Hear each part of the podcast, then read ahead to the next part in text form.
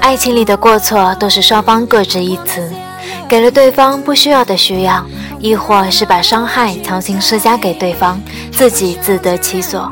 爱情也有错过，大多是不够勇敢，学不会尝试，坚持了不该坚持的，放弃了不该放弃的。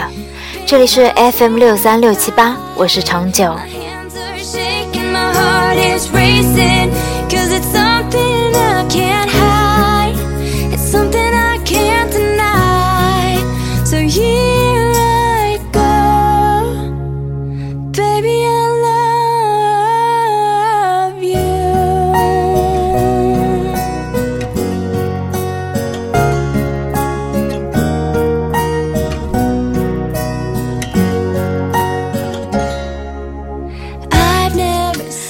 勇敢小姐有一种魄力，她看上的人要走的路没有顾忌，不在乎后果。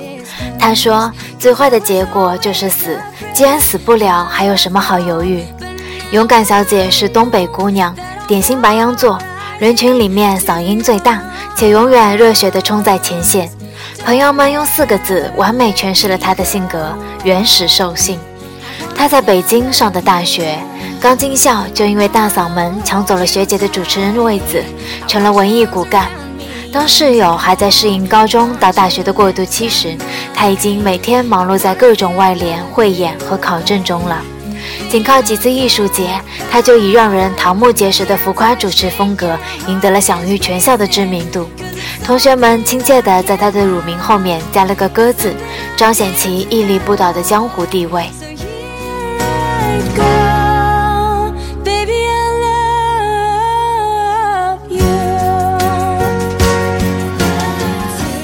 大二的联谊会上，勇敢小姐对一个男生一见钟情，以至于整晚都异常亢奋，感觉自己的一举一动都映在别人眼里，笑得格外欢脱。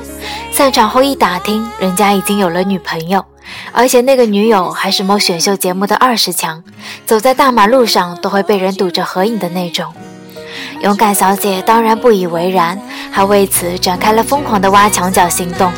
因为那个女生时常要跑商演不在校，她就每天准点出现在食堂，处在男生旁边，还安排低年级的学弟盯着对面的宿舍楼。只要那个男生一出来，她就假装偶遇路过，顺带打个招呼。要到他的手机号码后，以打错为由接连拨了好几通，久而久之，两个人就混熟了。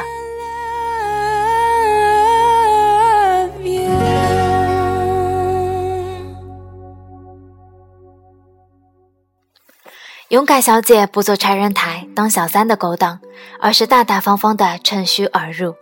在得知男生跟他的女友渐行渐远后，白天在他的 QQ 签名下面后留下心灵鸡汤，晚上去图书馆围追堵截。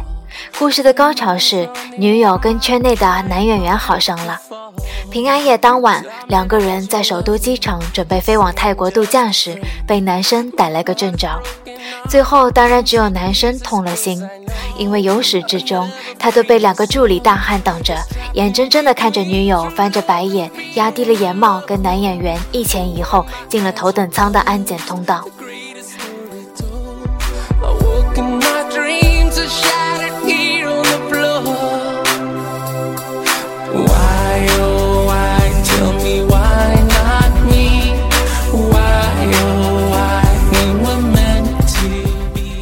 那一刻，男生的世界熄了灯，经受着旁边的旅客指指点点，像个落单的孩子般踱步走出机场。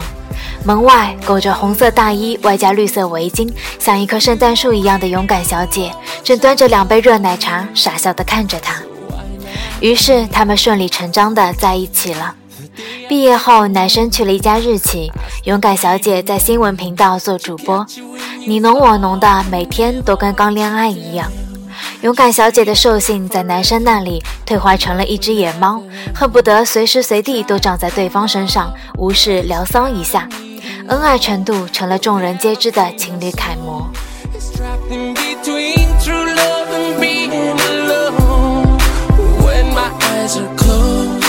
Greatest story told.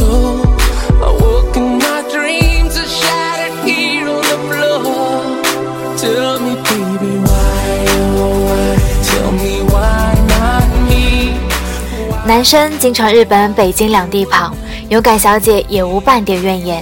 只要对方要做什么，提前给她报备，晚上及时发来晚安信息，知道他的行踪就好。所以出轨或者出柜这种关键词，在勇敢小姐的三观里根本不存在。即便后来男生一走将近一个多月，她也稳如泰山的在家里候着他。在他回来的前一天，连敷了半个月面膜的勇敢小姐，顶着一脸油田去购置新衣，忍痛刷了几笔大单，心满意足地拎着大包去吃甜品。路过她一直舍不得吃的高档西餐厅前，她看见自己的男朋友跟一个女生在靠窗的位子上吃饭。她默默拨通了男生的电话，听嘟嘟声已经回了国。接通后，对方果然骗了她，跟电视剧里的桥段一模一样。但她没有捂着嘴跑走，而是大方地进了那家餐厅，然后在他们的旁边位子坐下。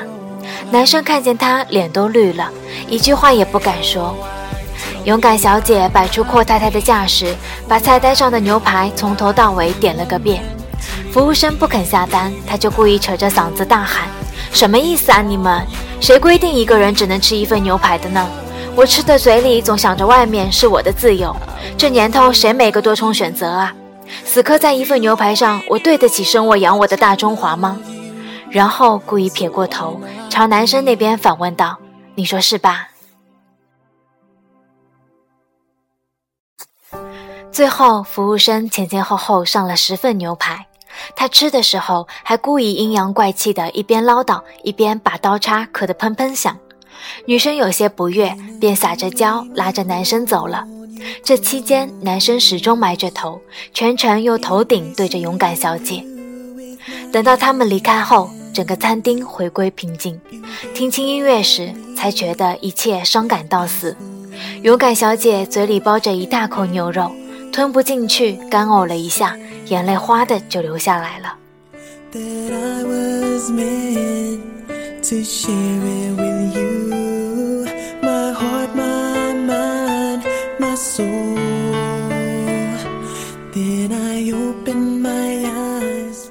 男生出轨没有让勇敢小姐的意志消沉，而是给了她追回真爱的动力。因为他无法说服自己，那个每天说想念、说爱他的人，怎么会在顷刻之间自我了断了所有缘分，转而投下一个跟他气质八竿子打不到一块的女人怀抱？跟踪过他们几次，掌握了男生独处时间，勇敢小姐再一次趁虚而入，频频出现在他新租的公寓里、健身房以及他公司楼下的星巴克，但都无济于事。男生这次对她避之不及，根本不给她单独坐下来聊聊的机会，好像铁了心要彻底结束一样。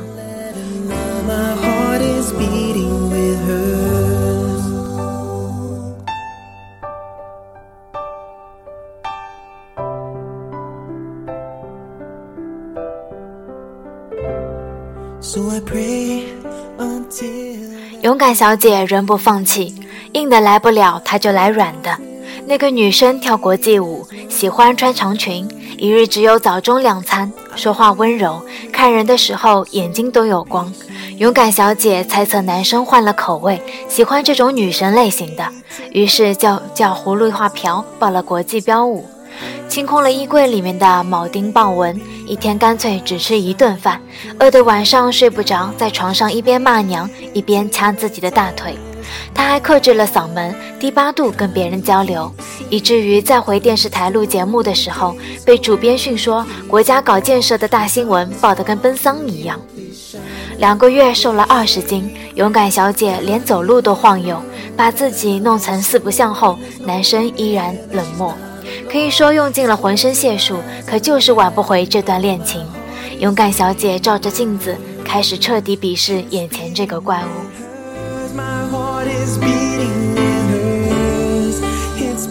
一个摄影师朋友见他状况不好，去他家问候。看门的勇敢小姐满脸是泪，她捂着心口痛哭。这大概是摄影师见到她第一次哭得这么伤心，蹲下来连忙安慰她。只见她抽泣着，从嘴里冒出四个字：“老娘好饿。”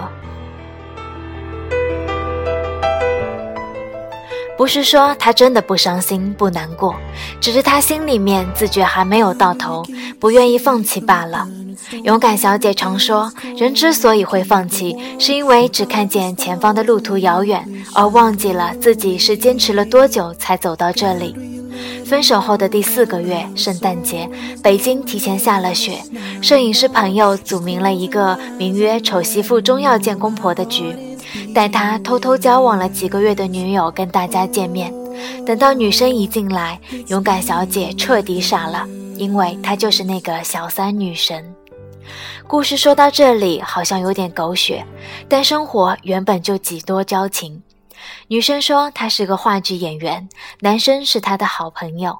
因为男生的妈妈突然有一天站不稳，走路保持不了平衡，跟他过世的外公当初的情况一模一样，才知道这是家族遗传病。他不想某天肌肉萎缩瘫痪在床，连累勇敢小姐，所以才选择用最笨的方法逃避。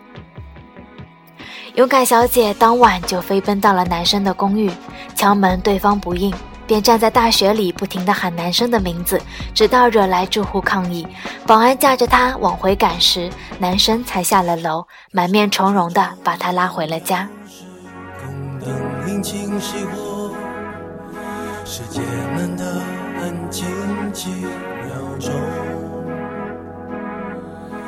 勇敢小姐一进家门，就翻箱倒柜的把他藏好的相爱证据一件件搜出来。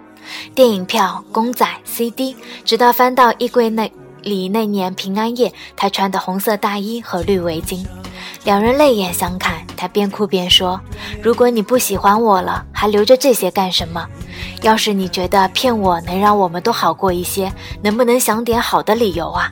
你以为你演电影呢？你人还站着，那就抱我；站不稳了，我就抱你。多大点事儿啊！”最后，他们又回归同居的生活了。医生说，这个遗传病如果做基因检查是有几率可以查出来的，只是要看当事人肯不肯。勇敢小姐坚持说没必要，因为她根本不需要知道。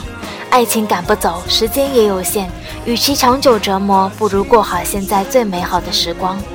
后来，男生还是背着勇敢小姐去查了基因，诊断的结果，他只跟一个多年的好友说了，那个好友就是我。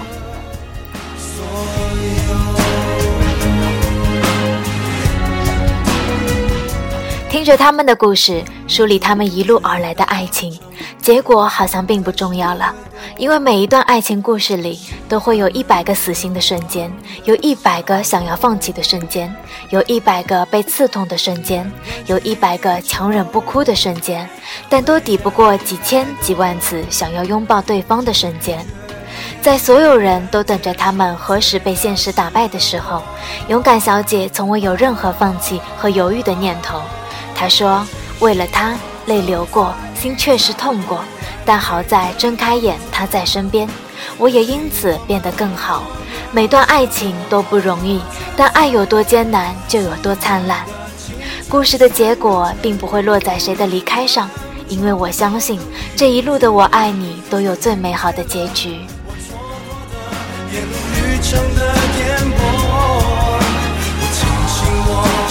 在这场。